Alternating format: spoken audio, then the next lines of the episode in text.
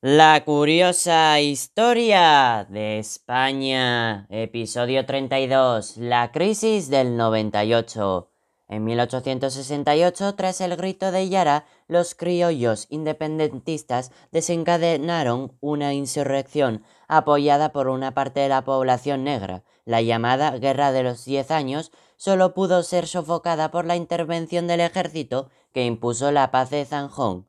En 1895, el grito de Baire dio inicio a otro levantamiento generalizado en el este de la isla. Poco después, estalló un movimiento armado similar en Filipinas. Ni los intentos de negociación, ofertas de autonomía de los gobiernos liberales, ni la estrategia represiva del general Weyler consiguieron que los independentistas pusieran fin a las hostilidades, principalmente porque contaban con el apoyo de los Estados Unidos de América. Estos declararon la guerra a España tras el incidente del acorazado Maine que estalló en el puerto de La Habana en abril de 1898. Una escuadra mandada por el almirante Cervera partió hacia Cuba, pero fue rápidamente derrotada en la batalla de Santiago. Los norteamericanos derrotaron a otra escuadra española en Filipinas en la batalla de Cavite. A finales de año se firmó la Paz de París por la cual España concedía una precaria independencia a Cuba y entregaba Puerto Rico y Filipinas a los Estados Unidos. El desastre del 98 se convirtió en la primera gran crisis del sistema político de la restauración, resultó humillante para la sociedad española y supuso una conmoción moral y colectiva. A pesar de ello, las repercusiones inmediatas fueron menores de lo esperado, siendo más visibles a medio plazo. En cuanto a las consecuencias económicas, la independencia de las últimas colonias provocó un desastre económico, pero sus efectos fueron menores de lo esperado a pesar de la pérdida de los mercados coloniales, de los ingresos procedentes de las colonias y de la deuda causada por la guerra. El impacto destacó en la industria algodonera catalana y las exportaciones de harina y el encarecimiento de productos como el café o el azúcar. La crisis se superó con rapidez.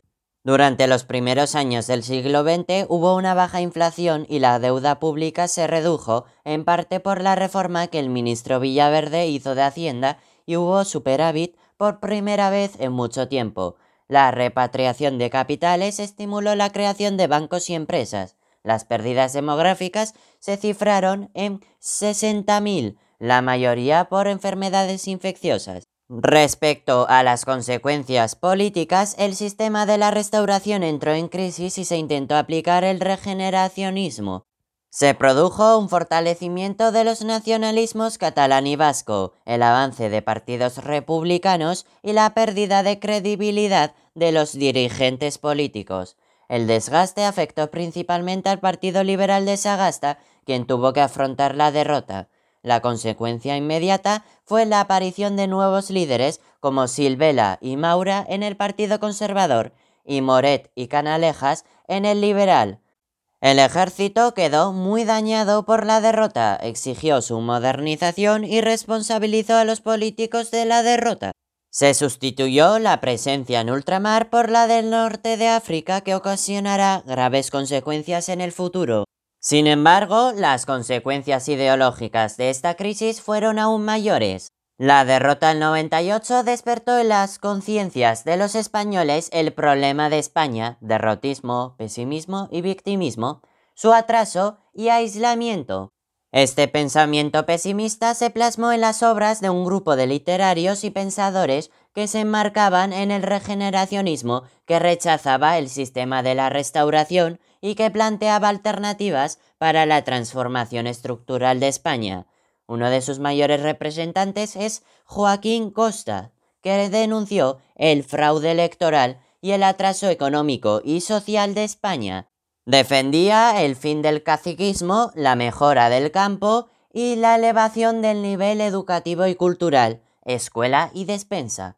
Silvela encabezó un gobierno regeneracionista, pero tuvo que dimitir por el fracaso del mismo y el turno dinástico continuó.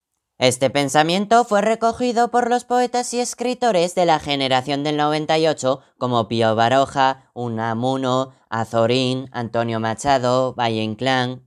Estos analizaron la situación de España con sentido crítico y apoyaban la regeneración moral, social y cultural del país.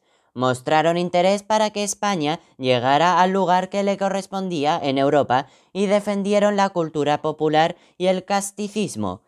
Cultivaron todos los géneros, ensayo, novela, teatro y poesía. Denunciaron el alejamiento entre la política y la miserable vida de la mayoría inculta de la población. El desastre del 98 extiende el pesimismo y el sentimiento de rechazo a las instituciones. Las consecuencias económicas no fueron tan elevadas como las políticas y sobre todo las ideológicas. El regeneracionismo se instaló en una sociedad que exigía cambios y modernización. Los nacionalismos y las ideologías de clase adquirieron una mayor importancia. Por si no fuera suficiente, España había perdido sus últimas colonias en un momento de revitalización del imperialismo europeo y americano, dejando a España fuera del reparto colonial y a la cola de los países hegemónicos. ¡Qué fascinante resulta la historia!